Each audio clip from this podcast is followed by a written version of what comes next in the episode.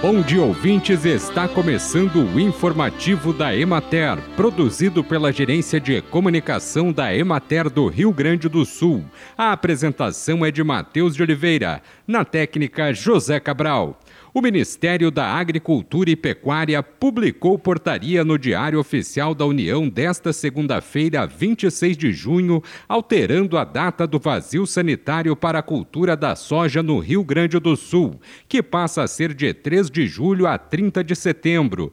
O novo prazo antecipa em 10 dias o estabelecido anteriormente pelo Ministério e foi uma solicitação dos produtores gaúchos, encaminhada pela Secretaria da Agricultura, Pecuária, Produção Sustentável e Irrigação em março deste ano.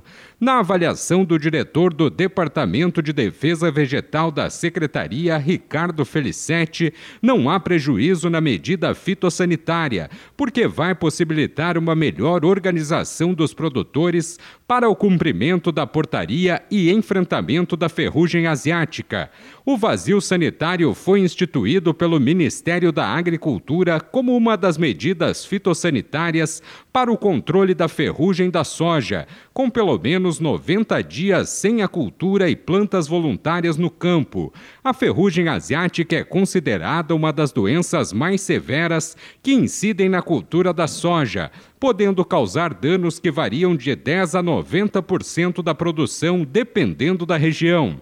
Bem, e por hoje é isso, nós vamos ficando por aqui. Mas amanhã tem mais informativo da Emater. Um bom dia a todos que nos acompanharam e até lá!